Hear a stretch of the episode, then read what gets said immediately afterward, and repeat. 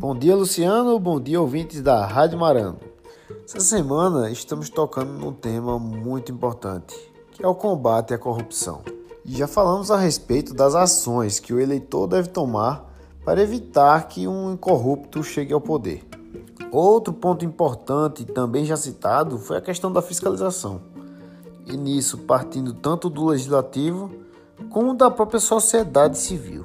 E hoje, para fechar o assunto da semana, devo falar a respeito de uma proposta muito eficiente que pode ser aplicada no âmbito municipal.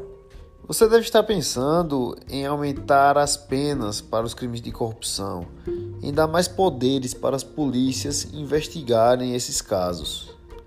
Porém, isso fica um pouco distante da realidade do município, pois depende de regulação federal. A ideia que trago pode ser aplicada na Câmara Municipal por um simples projeto de lei.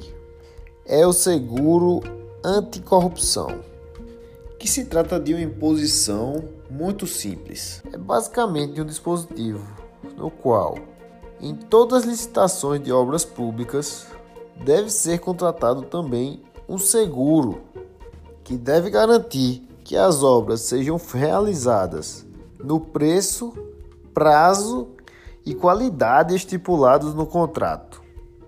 É importante frisar que nesse caso o Estado não somente teria uma garantia de indenização caso sofra algum tipo de dano, mas também porque é incluído na relação do município com as empreiteiras um terceiro interessado, que poderá promover um reforço na fiscalização.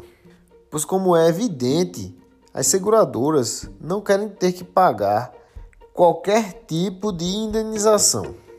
Esse tipo de seguro já foi amplamente testado, pois ele é utilizado há mais de 100 anos nos Estados Unidos e tem se mostrado não somente muito eficaz no combate à corrupção, como também tem garantido que as obras sejam entregues na qualidade e no prazo estipulados, aumentando a eficiência na prestação dos serviços públicos. Alguns podem questionar que isso encareceria o preço das licitações. Eu diria para essas pessoas que caro é ter que pagar mais de uma vez pelo mesmo serviço. Caro é não ter um hospital quando se precisa de um. Caro é não ter uma creche para deixar o filho quando se precisa buscar o pão diário.